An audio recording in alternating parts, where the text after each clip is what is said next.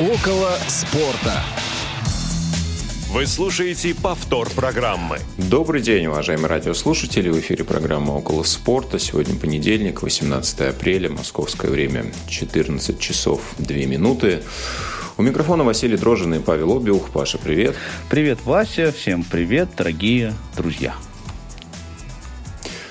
Да, ну что ж, у нас э, сегодня есть несколько тем в первой части нашей программы. Ну, конечно, поговорим потом про то, что анонсировали. Ну и сегодня, Паш, можно тебя поздравить как болельщика красно-белых. Сегодня, как ты сам мне напомнил, а, столетний юбилей отмечает команда «Спартак Москва». Вот, и я так понимаю, что какие-то были а, в связи с этим мероприятия, события. Я вот знаю только про то, что Останкинская башня сегодня в ночь была раскрашена, подсвечена в красные и белые цвета соответственно. Ну, возможно, ты знаешь еще о каких-то акциях, событиях, которые сопровождали и, наверное, еще будут сопровождать это событие. А, да, спасибо, Вася. Конечно, у меня такое сложное отношение к этой дате. Если честно, сейчас расскажу, почему. А, сначала отвечу на твой вопрос. А, ну, никаких масштабных мероприятий футбольный клуб «Спартак» не проводил и, насколько мне известно, проводить в ближайшее время не собирается. Ну, причина очевидна, я думаю, да, десятое место в чемпионате, после 25-го тура не очень решительный результат. В общем, к своему, так сказать, столетнему юбилею клуб подошел, ну, мягко говоря, не на самых лучших позициях. Были различные поздравления, в том числе и от президента Российской Федерации. В основном такие, знаешь, вот я сейчас э, просматривал ленту Sports.ru, и там вот люди, которые поздравляют Спартак, они в основном так с иронией, с иронией в основном высказываются. Я их, в общем, э, прекрасно понимаю. Э, ну, во-первых, что я хочу сказать по этому поводу. На мой взгляд, и, кстати, многие э, болельщики со мной согласны, э, вот эта столетняя столетний вот этот юбилей, он как-то немножко притянут, честно говоря, за уши, да, потому что было такое одно время, недавно, когда э, российские футбольные клубы, они так немножечко соревновались за то, значит, кто старее. Ну, я не знаю, с чем это связано, да. А, может быть, э, с подражанием английской премьер-лиги, да, где большинство футбольных клубов ведут свою историю с конца XIX века, и вот, значит, клубы начали придумывать э, всякие разные истории по поводу того, значит, когда же они все-таки э, были организованы. Насколько мне известно, ЦСКА победил в этом э, соревновании, они там откопали, что какая-то лыжная секция была зарегистрирована еще до революции, в общем, они там тоже свой столетний юбилей как-то отмечали вот еще до Спартака. Что касается э, непосредственно Спартака, да, то если если вы почитаете историю клуба, да даже просто если вы а, зайдете в Википедию, я думаю, что там эта информация тоже есть, то вы узнаете, что свое название а, спортивное общество, основанное в 1934 году, получило в 1935 году. А, до этого был футбольный клуб, ну, такое формирование, да, а, насколько это можно было назвать футбольным клубом после революции, потому что а, в то время были очень серьезные реформы, в том числе и в спорте, да, был такой футбольный клуб «Сокол» до революции, который был расформирован после нее, и он как-то превратился в образование, которое называлось Московский клуб спорта вот этот московский клуб спорта, э, в котором играли, собственно, э, братья Старостины. Потом еще раз несколько раз поменял название, и в итоге э, вроде как, значит, спортивное общество, основанное в 1934 году, оно является вот прямым наследником вот этого московского клуба спорта. А он, этот клуб спорта, свой первый матч провел в 1922 году, именно 18 апреля. Вот из-за, из этого, в общем-то, вытащили вот эту историю столетнего юбилея «Спартака». И, на мой взгляд, э, руководство клуба, ну, я не знаю, кто вот э, отвечал за вот этот исторический аспект, ну, мне кажется, они как-то поторопились, да, ну, хотели вот, э, чтобы при их руководстве, может быть, да, при том, когда они находятся у руля клуба, они хотели отметить столетний юбилей, э, может быть, даже планировали как-то это сделать там с пафосом, я не знаю, с помпой или как-то еще, но получилось то, что получилось. Мы имеем десятое место, мы имеем совершенно непонятную какую-то э, стратегию клуба, и в общем, с точки зрения э, самого футбольного клуба, вот эта история вся, она э, была так мя мягонько замята. Да, никаких мероприятий по этому поводу, собственно, не проводилось. Как я уже говорил, более того, «Спартак» сыграл, как вы знаете, в субботу в ничью с «Рубином», в довольно унылом матче. А, и вот 20 апреля, послезавтра, сыграет а, в четвертьфинале Кубка России с ЦСКА. Я, честно говоря, боюсь, какой результат ждет нас к столетию, потому что я думаю, что а, ЦСКА, принципиальный соперник, они будут заряжены на то, чтобы, так сказать, к юбилею преподнести Спартаку подарочек. Вот, поэтому я, кстати, ну, собираюсь знаешь, я хочу да. Ага. А на игре, которая была, получается, вот в эти выходные, ты ходил? Нет, я не ходил. А, ну, я думаю, что я схожу, вот я хочу сходить в среду, наверное, на матч. Может быть, погода будет хорошая. А, но ты знаешь, мне кажется, что сейчас и ЦСКА в не лучшей форме, судя по тем матчам, которые они провели, и в частности с Уфой. А, вообще, вот если посмотреть на турнирную таблицу, да, у нас «Зенит» с «Динамо» а, находится в таком очень серьезном отрыве, учитывая, что, по сути, осталось 5 игр провести в чемпионате, да, там кому-то по 6, Краснодару, Локомотиву в частности, но вряд ли это как-то поменяет серьезно турнирные расклады. Вот. Но другой вопрос, что и Рубин, например, с которым Спартак играл, тоже сейчас, наверное, в таком кризисном ну, Рубин уже давно находится. В состоянии. Проще сказать, кто, кто сейчас, наверное, в форме. А, да, их всего, наверное, по один клуб на букву, на, на букву «З», простите меня. ну, слушай, нет, на самом деле, видишь, «Динамо» не сильно далеко, да, в одной победе Там всего лишь. И ну, тем не менее, да, это не такой результат, который невозможно показать. Ты знаешь, мне кажется, еще а, Ростов сейчас находится на подъеме, несмотря на вот все те кадровые потери, которые произошли. А, и в матче с Локомотивом мне интересно было за ними наблюдать. И сейчас еще одна победа а, добыта. И, кстати, в следующем туре как раз Ростов играет со Спартаком. Да, такая, ну, тоже символическая история. Ну, символическая история была бы, если бы Спартак в Лиге Европы сыграл с Лейпцигом. Хотя я даже боюсь представить, что Лейпциг сделал бы со Спартаком. Ну ладно, я, я закончу мысль свою, если ты не возражаешь. Давай, э, конечно. Про Спартак. Еще две, две вещи я хотел, собственно, сказать. А, значит, первая вещь заключается в том, что вышло интервью э, Лука Катания на канале Коммент Шоу буквально три дня назад.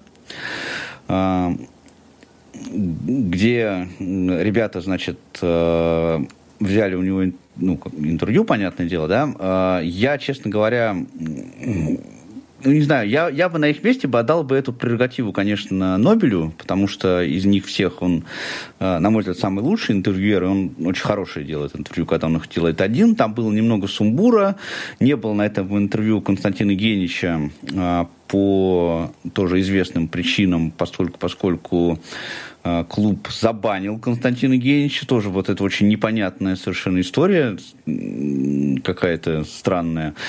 Вот. Но э, про это интервью что хотел сказать, что вот к столетию клуба, опять же, извините, что я к этому возвращаюсь, но все-таки мне просто немножко как-то вот обидно, да, что вытащили это столетие, и в итоге такие вещи происходят.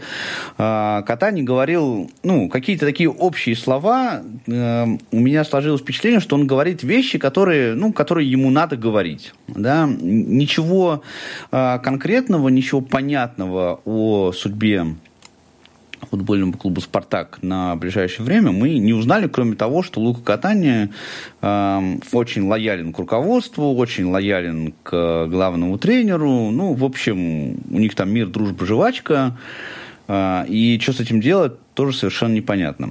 И еще одна история, э, и мне, кстати, очень приятно, да, несмотря, несмотря на мое сейчас такое скептическое отношение к «Спартаку», мне очень приятно, что э, обратились ко мне за консультацией по этому поводу, вот, что футбольный клуб «Спартак» провел акцию э, на матче с Рубином. Э, футболисты вышли на игру в футболках, на которых их фамилии были написаны шрифтом Брайля.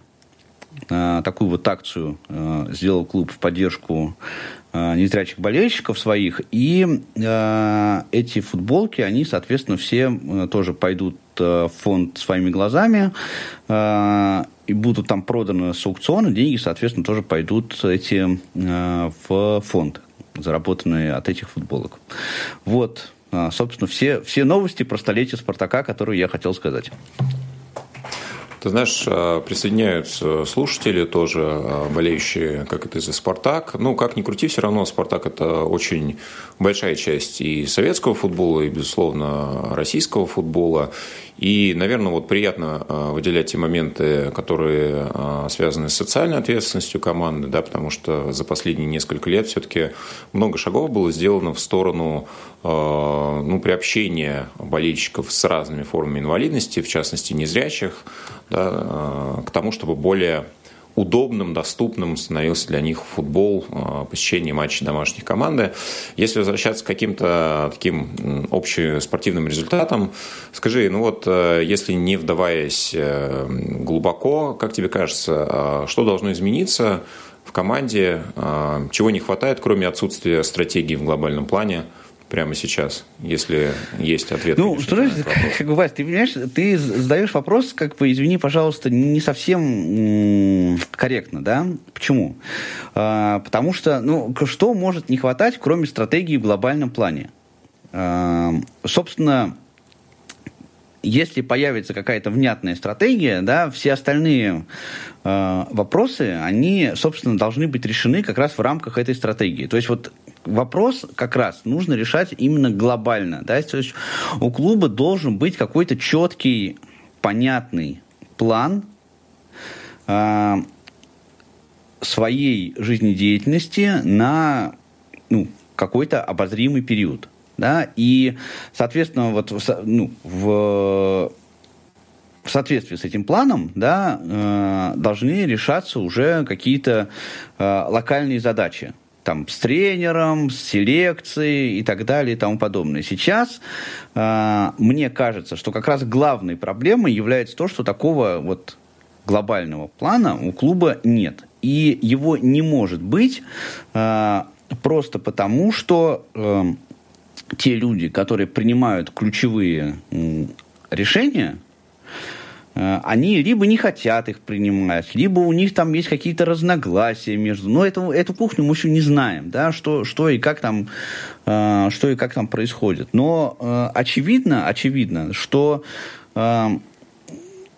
нету никакой четкой политики. Да, и как раз вот и именно это является как-то вот ключу, ключевой причиной. Если раньше нас как-то кормили вот сказками, да, нас говорят, что вот там Леонид Арнольдович обещал, что к столетию еще один раз, один раз Спартак обязательно станет чемпионом, да, приходили там разные тренеры, которые тоже э, мечтали восстановить вот эту э, спартаковский дух, спартаковскую, спартаковский этот стиль, эти пресловутые э, стеночки забегания, то сейчас нас уже, нам даже сказки уже не рассказывают, понимаешь? Нам уже вообще не говорят, говорят, все будет хорошо, вы потерпите, и все будет хорошо. А что будет хорошо? Когда оно будет хорошо? Как оно будет хорошо? Понимаешь, вот э, именно в этом и есть ключ, ключевая загвоздка, да? Понимаешь, я, я готов поверить в светлое будущее, но вы хотя бы расскажите, какой у вас план, достижения э, этого светлого будущего. Потому что уже и, и про это уже ни, никто не говорит. А если мы смотрим на поле, да, то мы понимаем, что э, нету и игровой концепции никакой, да, что э, не, с ротацией футболистов происходят какие-то совершенно непонятные вещи. Э, решения по составу и по тактике, они как-то ничем не объясняются. Ну, в общем, как-то вот это вот вот это все, это как раз является следствием отсутствия вот этого стратегического плана. Да, у нас вообще в последнее время, к сожалению, э, это не только футбола касается, со, стратеги, со стратегическим планированием очень плохо стало, мне кажется. Да, в, и вот это вот э, очень большое препятствие на пути какого-то вот полноценного а, развития? Скажи, вот, а, ну, по большому счету, ведь стратегии ее и раньше не было, да, ведь, э, ну, как бы, ну, раньше кажется, хотя бы делали вид, что вчера, не сегодня. Ну, хорошо, но ну, на самом-то деле, как бы, вот, от, вот в отношении какого-то э, видения вперед, да, на долгосрочную перспективу, скажи, вот это стечение обстоятельств скорее, благодаря чему Спартак стал чемпионом? Ну, вот это, это, это, это очень сложный вопрос, да, вот все, все же это говорят, что Спартак стал чемпионом не благодаря, а вопреки в семнадцатом году. Ну, наверное, отчасти, да, наверное, отчасти какие-то вот э, какие-то звезды сошлись.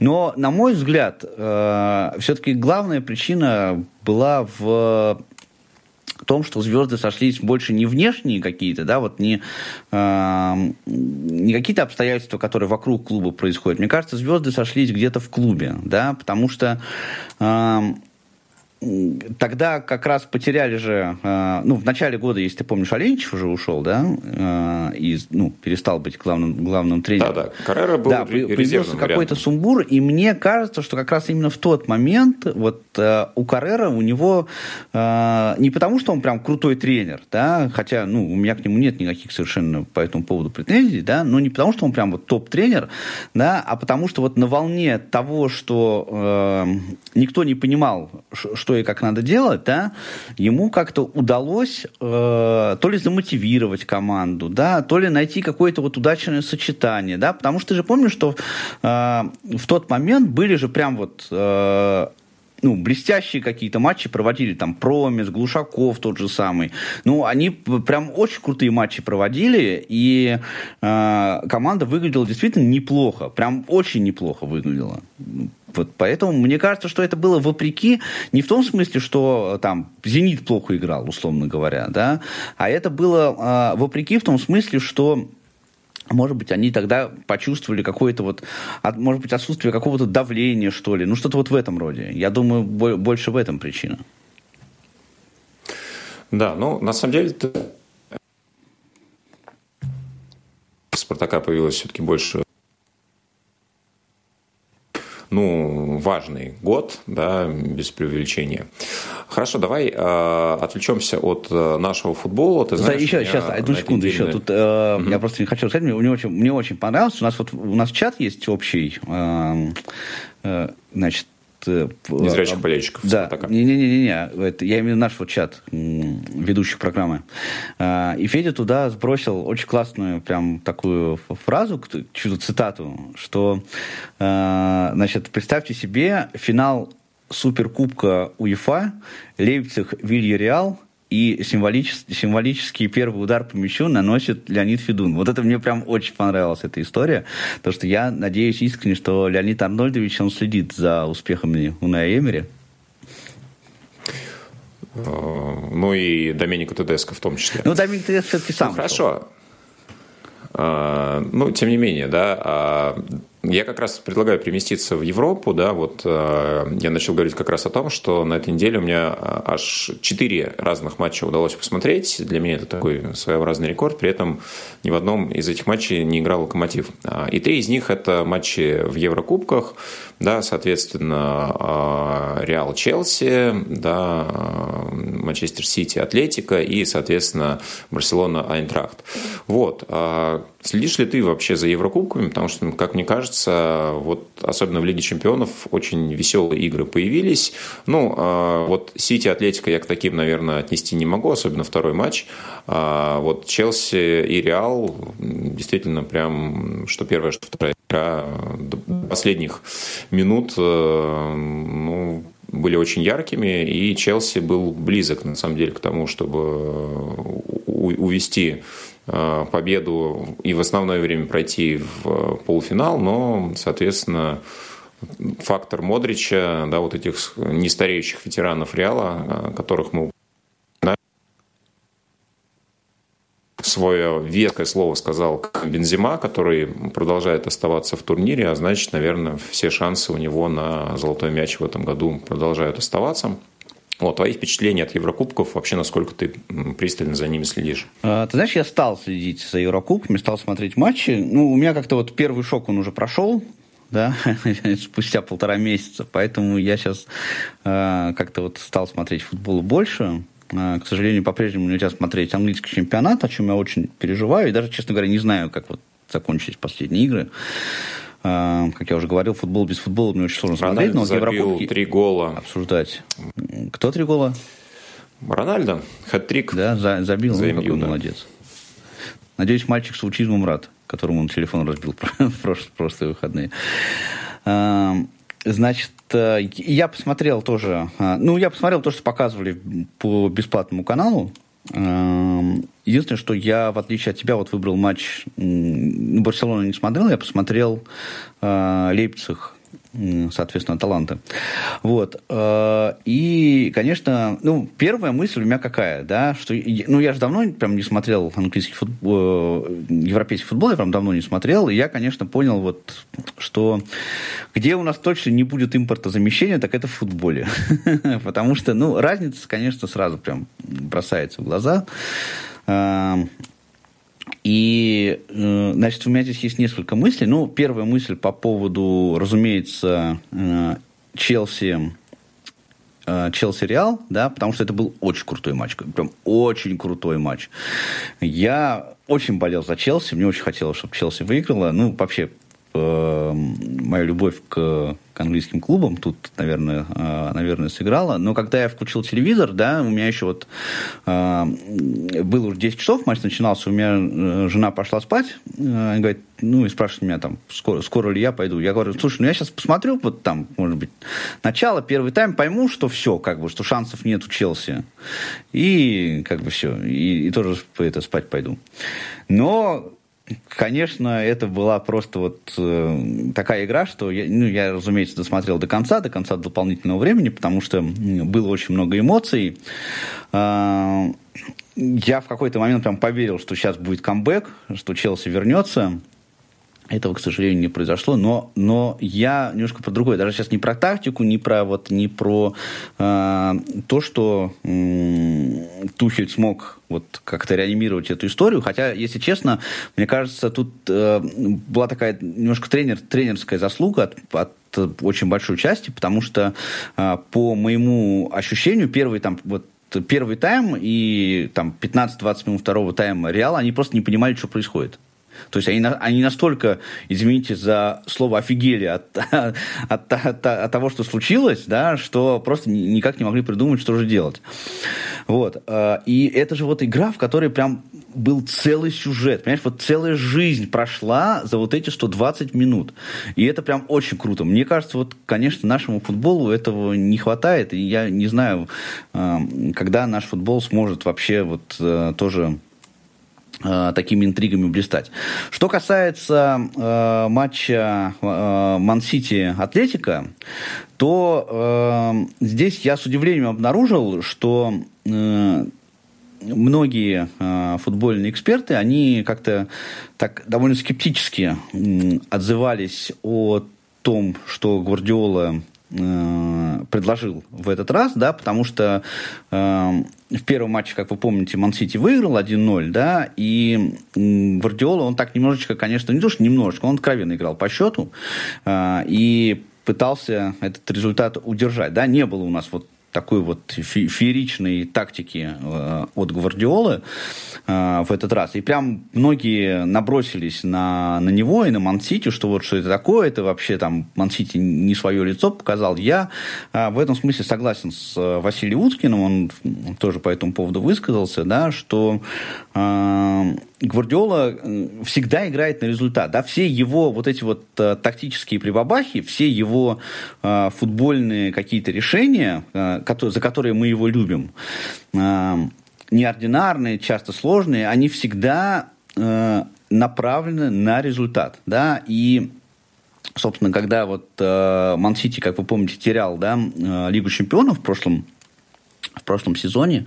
И когда стало очевидно, что все уже Челси скорее всего, выиграет, да, там за послед, ну, последние 10 минут этого финального матча, э, они просто стали, Ман-Сити стали играть просто вот в забросы в штрафную, да, вот этот примитивный футбол, э, за который мы так ругаем много российских команд они стали в это играть, потому что на, на результат направлены. И сейчас мне кажется, что э, это было осознанное совершенно решение Гвардиолы, потому что с Мансити он еще этот титул не выигрывал, и ему, конечно, бы этого очень хотелось. Поэтому он, конечно, хотел удержать результат э, в матче с, с Атлетико, которая тоже команда немножко сейчас трансформировавшаяся, да, но, э, тем не менее, во многом такая играющая такой прижимистый немножко футбол.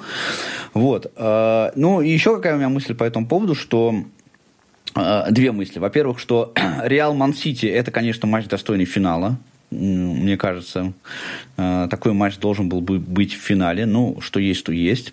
И второе, это вот сейчас в Лиге Чемпионов, в полуфинале Лиги Чемпионов у нас два испанских клуба и два английских клуба. Я думаю, что это э, о многом говорит сейчас э, о европейском футболе. Ну, и не знаю, согласишься ты или нет, мне кажется, что как раз английские клубы а, в обоих а, противостояниях фавориты, да, Сити, наверное, а, чуть менее явный, нежели Ливерпуль в матче с Вильяреалом, но я думаю, что никто не удивится, если Реал пройдет Сити, да, Вильяреал несет сюрприз, да, вместе с Эмери, с Ливерпулем. Ну, вот. кстати, при всей моей симпатии к матчи. английским командам, я прям буду топить за, за Эмери в этом, в этом матче, потому что ну, мне прям очень нравится, что он делает, и прикольно было бы, если Вильяреал, конечно, сыграл в финале. А, будешь ли ты болеть э, за Лейпциг, э, соответственно, в полуфинале э, Лиги Европы? Да, у нас там, соответственно, есть еще Рейнджерс, Вестхэм и Айнтрахт. Да, у нас вот два немецких клуба есть в Лиге Европы. А, ну и, соответственно, еще одна английская команда. Ну, наверное, да, ты знаешь, потому что э, нет симпатичных мне клубов, кроме Лейпцига, в, в Лиге Европы, хотя, честно говоря, я вот за один матч я пока не разобрался в, в том, что ТДСК предлагает нам в качестве тренера Лейпцига, и насколько мне это интересно. Э, пока я еще это не понял, ну, наверное, чисто с эмоциональной точки зрения, конечно. Хорошо, будем следить за матчами полуфинальных. Ну, а ты-то, подожди, Василий, ну ты расскажи свое мнение по поводу Лиги Чемпионов. Э, по поводу Лиги Европы, Лиги Чемпионов. Да, ну, и то, и другое. Ну, э, по Лиге Чемпионов, ты знаешь, у меня нет каких-то явных предпочтений, да, я бы, наверное, болел за Челси, если бы они остались э, в сетке. Мне просто будет интересно понаблюдать, да, сможет ли Гвардиола в очередной раз не перехитрить сам себя, ну и, наверное, да, мои симпатии будут на стороне скорее Вильяреала, потому что хочется поддержать такого вроде как явного андердога. Кажется, что команда, которая на восьмом а, месте в чемпионате Испании, не должна быть э, в полуфинале Лиги Чемпионов. Но тем и интереснее будет, если а, они смогут а, попасть в финал, например, где сыграть с Реалом. Мне кажется, это будет вообще интереснейший сюжет. А в Лиге Европы, если честно, мне все команды вот примерно интересны на одном уровне. Ну, чисто, опять же, по сюжету будет интересно, если Лейпциг преподнесет сюрприз и выиграет Лигу Европы. Вот, но я предлагаю сделать небольшую паузу, после чего мы вернемся к нашей основной теме. Не успели послушать программу в прямом эфире? Не переживайте. В субботу и воскресенье специально для вас мы повторяем все самое интересное за неделю. Не получилось послушать нас в выходные? Не страшно. К вашим услугам наш архив. Заходите на сайт www.radiovoz.ru.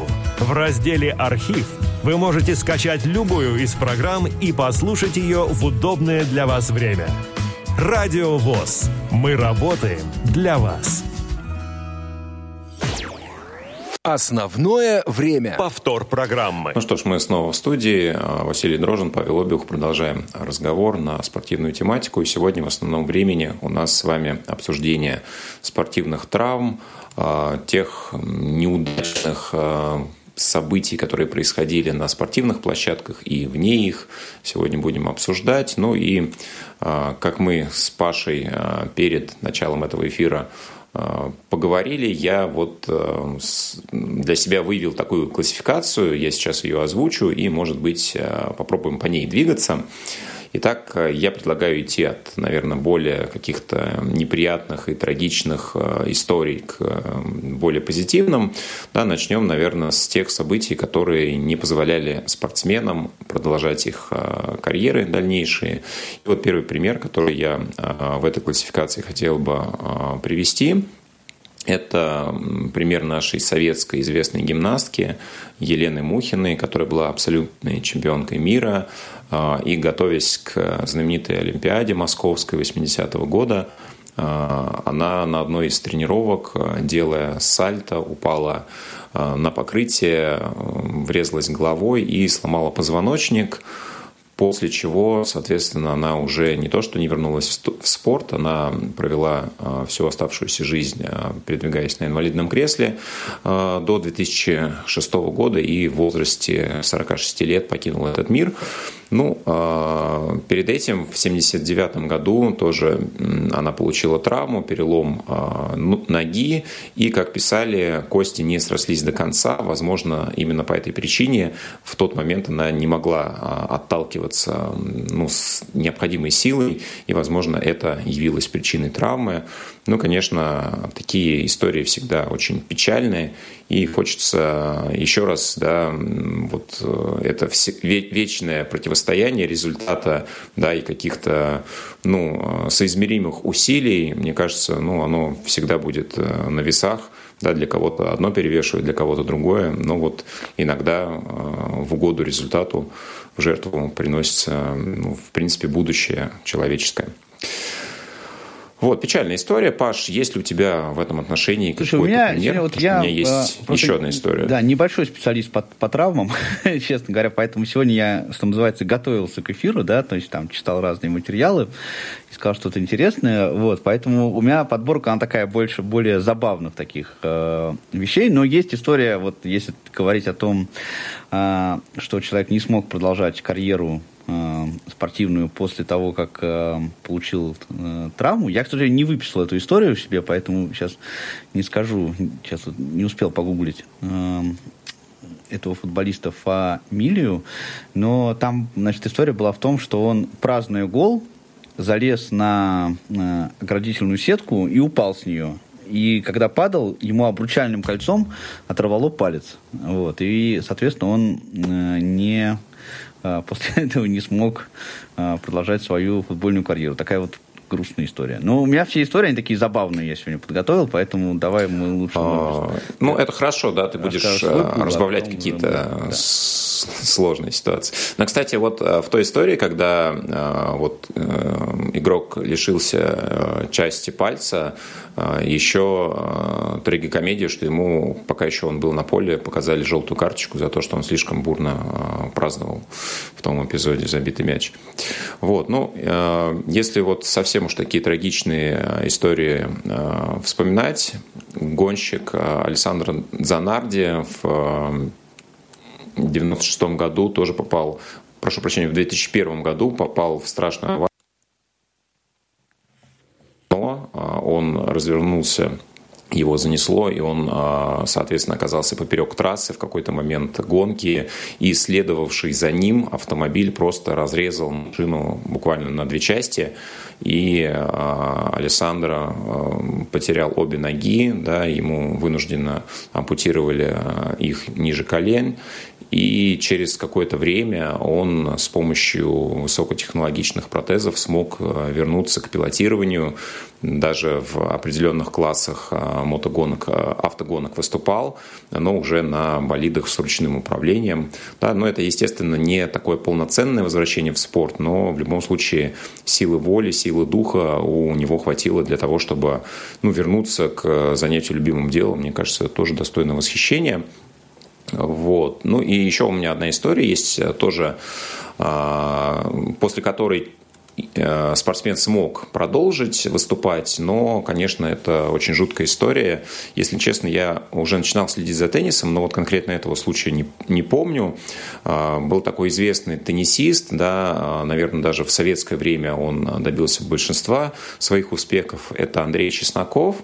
Вот. И выступая в 97 году на одном из турниров, он Э, так резко потянулся за мячом, что вот, э, находясь на месте, вывернул ногу и получил двойной перелом, то есть он сломал сразу и большеберцовую, и малоберцовую кость, э, ну и получил смещение лодыжки, и очевидцы того матча помнят, что в тишине раздался просто жуткий хруст, и, конечно, Андрей просто испытывал жуткие а, травматические ощущения, да, и, конечно, этот матч э, ну, во многом мог поставить точку на его карьере, но, тем не менее, он еще нашел себе силы вернуться на теннисный корт и до 2000 года выступал, но уже каких-то серьезных результатов не показывал.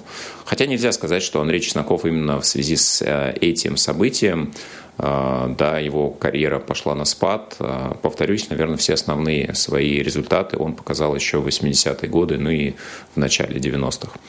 А, ну вот я помню Чеснокова, да, вот он таким был, наверное, одним из самых первых известных теннисистов из нашей страны, да, которые выигрывали турниры Мастерс, ну а уже за ним пошли Евгений Кафельников, Марат Сафин, ну и более молодое поколение. Да, я, кстати, вот теннисом не увлекаюсь, но фамилия Чесноков мне знакома. Вот, ты знаешь, ну вот, может быть, э, как раз поговорить про такую категорию, как э, возвращение, да, в э, большой спорт после каких-то серьезных травм. И здесь вот, опять же, у меня пример фигуристки, за которой я наблюдал уже в период, когда все эти события давно минули, но тем не менее. А, Елена Бережная, которая выступала вместе с Антоном Сихрулидзе, становилась и олимпийской чемпионкой, и чемпионкой мира. Да, она пережила в свое время достаточно серьезное потрясение вместе со своим партнером тогдашним Антоном Шляховым, катаясь а, в 1996 году на одном из разминочных прокатов, она получила коньком партнера по височной кости и, соответственно, представьте, конек э, пробил эту височную кость, осколки которой попали в мозг. Э, у Елены была парализована в течение определенного периода вся правая сторона и э, даже была потеряна речь. Но вот несмотря на такие ну, серьезные повреждения, очень долгий прошел, прошла на курс лечения, но к первым тренировкам вернулась после этого события уже через два месяца. Ну и, как я уже сказал, а, это не помешало Елене уже с другим партнером стать олимпийской чемпионкой а, через шесть лет а, на Олимпиаде в Солт-Лейк-Сити. Так что, ну, такой достойный пример возвращения.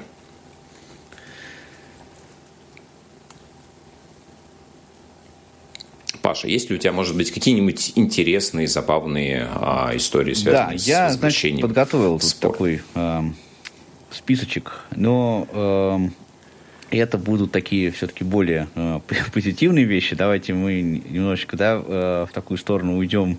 Разбавим, э, конечно. Немножко э, веселую, да. И я э, вот э, поискал Э, в различных, в различных исторических источниках истории, э, в которых э, спортсмены, футболисты, меня больше всего, конечно, интересовали футболисты, получали травмы вне футбольного поля. Причем это травмы, которые не позволяли им играть дальше. Ну, значит, у меня в основном все, значит, иностранные. Но начнем мы с российского футбола. Был такой, значит, футболист, ну, как он сейчас есть, он сейчас уже просто не играет, Игорь Денисов, играл за питерский «Зенит». Вот он один раз, значит, ехал на тренировку на своем автомобиле и опаздывал, попал в пробку, и водитель другой машины, соседний, не уступил ему дорогу, не пропустил его, вот, а поскольку, поскольку это была пробка, да, то есть ехали не, не, а, не быстро, да, уехать э, возможности не было. Игорь настолько разозлился, э, пришел просто в ярость, в бешенство, выскочил из своей машины и начал бить ногой Э, машину, вот эту соседнюю, которая не уступила ему дорогу, и так ее бил, что повредил э, пальцы на ноге. Там был конфликт, водитель там в э, той машины тоже вышел, они там начали, в общем, как-то как спорить, но дело не, не в этом, а дело в том, что он, вот он бил эту машину ногой, повредил пальцы на ноге, не смог, получил травму, не смог принять участие в тренировке, э, на которую, собственно, ехал и опаздывал, и даже не смог принять участие в следующей игре своей команды э, из-за вот этой травмы небольшой, которую он получил так сказать, вот в приступе вот этой, вот этой своей ярости необузданной. Да, эта история звучала в нескольких э, интервью Денисова. Э, пишут, э, нам вспоминают еще футбольные травмы достаточно серьезные. У Дмитрия Парфенова, да, в свое время он очень серьезную травму получил, по-моему, двойной как раз тоже перелом обеих мерцовых костей. Это вот было на моей памяти. Ну и, конечно, Сергей Перхуна вспоминает наш слушатель, который, получив травму в столкновении с Будуном Будуновым из Анжи, не то что не смог а, продолжить свою карьеру, да, к сожалению, покинул а, наш мир да, после непродолжительной борьбы с последствиями этой травмы жуткой. А, что касается травм, полученных вне арены, ты знаешь, вот тоже вспоминается история с э, Херманом Майером, известным горнолыжником, который блистал ну, вот, в начале, в середине нулевых. А, вот, одну из э, тяжелейших своих травм он получил, катаясь на мотоцикле и врезавшись в автомобиль. При этом у него практически была раздроблена нога, и хирурги собирались э, думали над тем, чтобы ее а, ампутировать, но, к счастью для Майера, все обошлось, и пропустив а, два сезона, восстанавливаясь после этого жуткого повреждения, Херман вернулся и выиграл гигантский слалом, то есть он становился еще раз а, чемпионом мира, многократным победителем различных соревнований. Вот. Опять же, истории, которые не связаны с со спортом напрямую, да, э, Моника Селиш, хоть и получила травму, находясь на корте, но это, опять же, была история никак не связанная с теннисом напрямую. То есть э, в возрасте 19 лет, когда она как раз находилась на пике своей известности, спортивной популярности, а, к ней подошел болельщик во время перерыва и просто вонзил нож в спину. Это был, как выяснилось позже, поклонник а, заклятой соперницы а, Селли Штефи Граф. И он был признан невменяемым, не понес наказания. К счастью для Моники Селиш, это повреждение тоже не имело серьезных последствий, но гораздо а, сложнее ей было справиться с какой-то психологической травмой, которую спортсменка получила, безусловно, и вернулась на корт далеко не сразу и а, в не самом хорошем состоянии, но тем не менее а, позже она еще много раз выигрывала, в том числе и турниры Большого шлема. Мне, кстати, вот эта история напомнила, тут не совсем про спортсмена. В 2001 году была история с Василием Уткиным, когда он вышел из офиса и пошел, значит, перекусить, э, его ударили ножом в спину. А, причем сам Василий Вячеславович эту э, историю вспоминает так немножко тоже с, с такой иронией, да, ну, с таким, со, со, со смехом немножко, да, потому что он говорит, я, говорит, почувствовал дискомфорт какой-то, вот шел по улице и вдруг почувствовал дискомфорт, а потом ко мне подошел просто человек, э, ну, просто прохожий, и говорит, э, вы знаете, говорит, у вас из спины торчит нож. Вот, и для Василия это все тоже очень, ну, все хорошо закончилось, там полежал в больнице какое-то время, но, в общем, все закончилось хорошо. Э, кто это сделал, так и осталось, в общем, э, неизвестным. Вот. Ну, а что касается э, таких все-таки, я все-таки хочу вот вырулить на такую более э, забавную историю и рассказать про э, датского футболиста э, Свена Бриндалина, который играл за норвежский клуб Росенборг в то время. Это было еще давно, еще было э, в конце 70-х годов. Он э, совершал пробежку по парку, ну такой по лесопарковой такой э, зоне, э, значит, следил за своим э, здоровым образом жизни, и вот он, значит, бежит трусцой э, по этому парку и решил то ли срезать дорогу, то ли, в общем, непонятно, как, как так получилось. Он э, сошел с тропинки и побежал просто по лесу. Ну, может быть, хотел трейл себе устроить, там была довольно высокая трава, и наткнулся на лося, который э, лежал в этой траве об него споткнулся, а, но травму он еще не получил в этот момент, а травму он получил, когда лось э, встал и, возмущенный, значит, таким поведением футболиста, э, погнался за ним. И э, Брендалин, он настолько испугался, что просто прыгнул в ближайший овраг и повредил себе тоже ногу, и на три месяца выбыл из футбольной жизни и из игры в футбол. Да, эта история мне тоже попадалась, но мне кажется, что здорово, что для него так именно закончилось что, как говорят, встреча с... Если уж лось решил напасть на человека, что встречается крайне редко, да, тут, наверное, никакого положительного исхода здесь не стоило ожидать. Ну, давай, хорошо, будем переходить к таким, ну, наверное, а, нелепым, забавным, не всегда, может быть, смешным ситуациям. А, вспоминается, наверное, может быть, одна из самых известных историй, когда, ну, какой-то не очень спортивный и не очень привычный, особенно для боксера, травма а, имела место быть. В знаменитейшем бою между Эвандером Холлифилдом и Майком Тайсоном в 1997 году Тайсон, как известно, откусил а, часть уха Холлифилду. Вот. Тот, я думаю, такого точно не ожидал, но, тем не менее, победа была присуждена именно Эвандеру Холлифилду в том бою. Ну, а Тайсон уже был близок к закату своей, безусловно, потрясающей карьеры. И вот, э, конечно, эта история тогда для меня, юного, который следил за боксом, для которого Тайсон был легендой, все-таки, ну, наверное, сильно, а, скажем так, пошатнуло веру в его величие.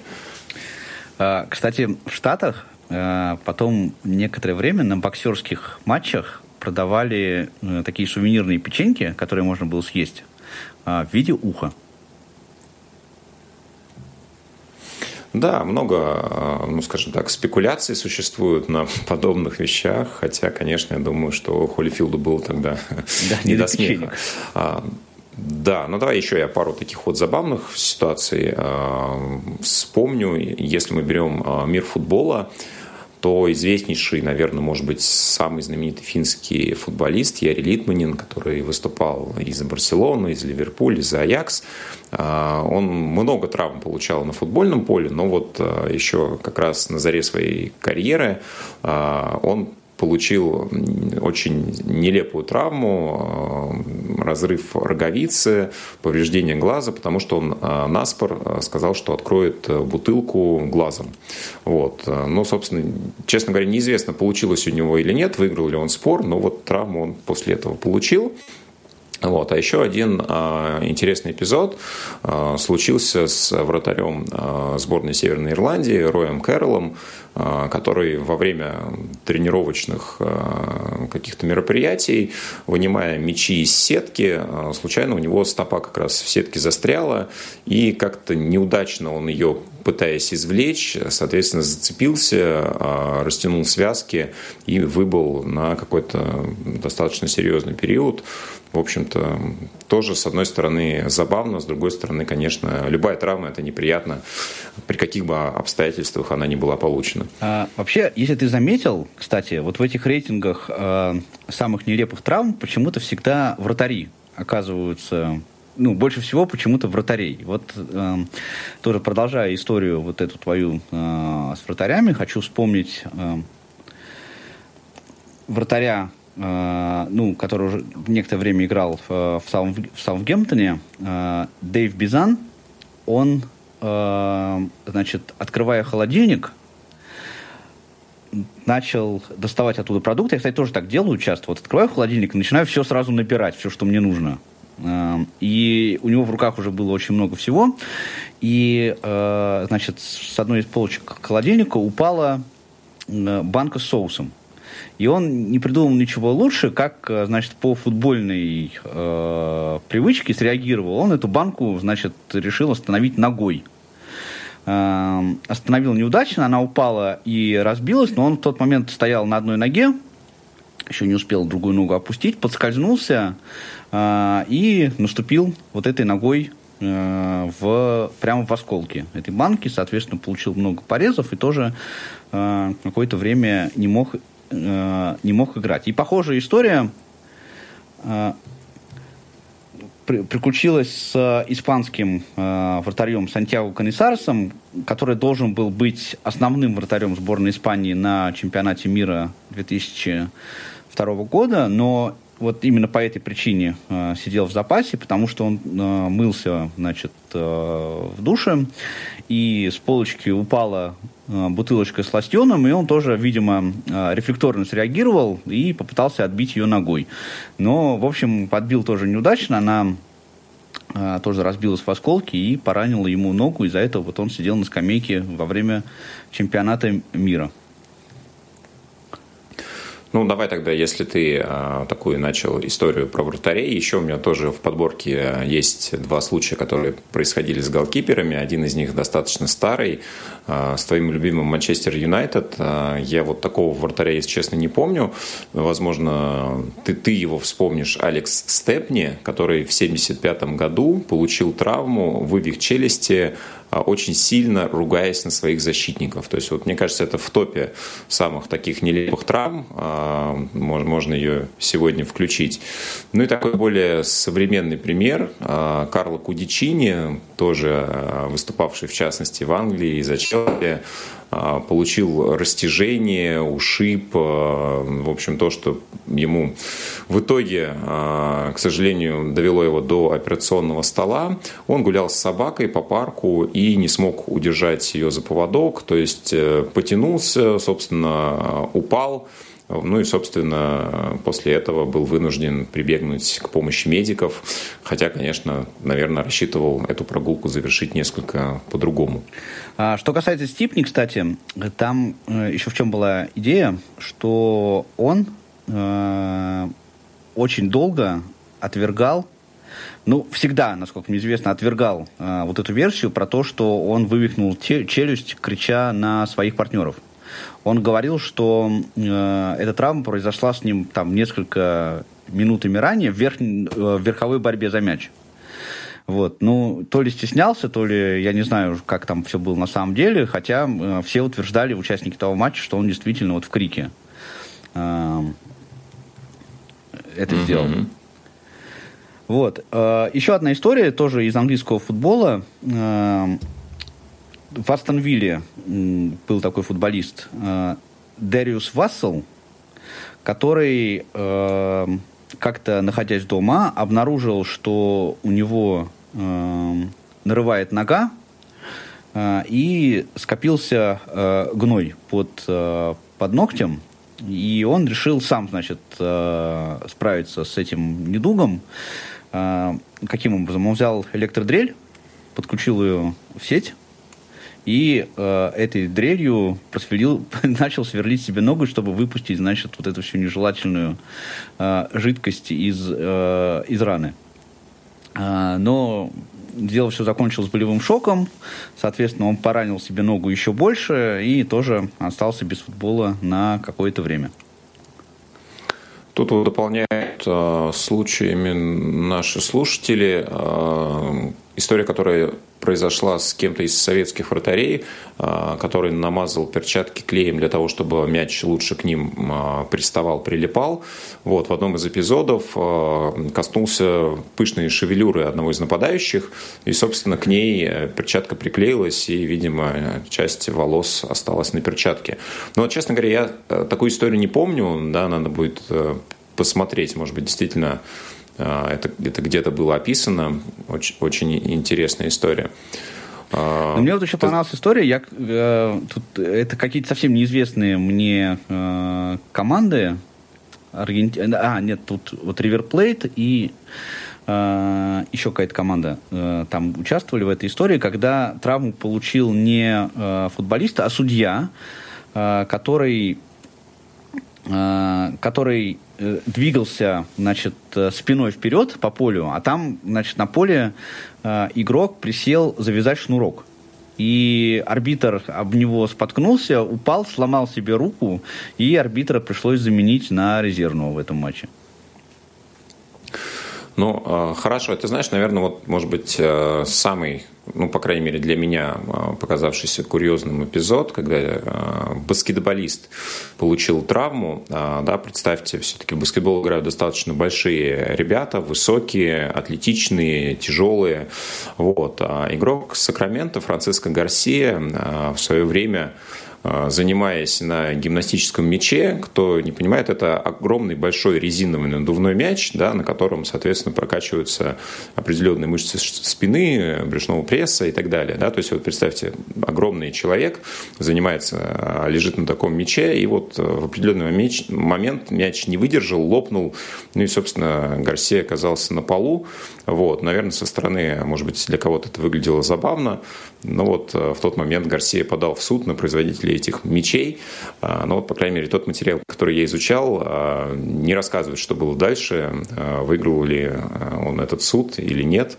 Вот, в любом случае, друзья, хочется пожелать, чтобы вас, занимаетесь ли вы тем или иным видом спорта или нет, э, травмы обходили максимально стороной. Ну и спасибо, что были сегодня с нами, слушали этот эфир. Павел Обиух, Василий Дрожин были сегодня с вами, работали. Так что до новых встреч в эфире Радио ВОЗ.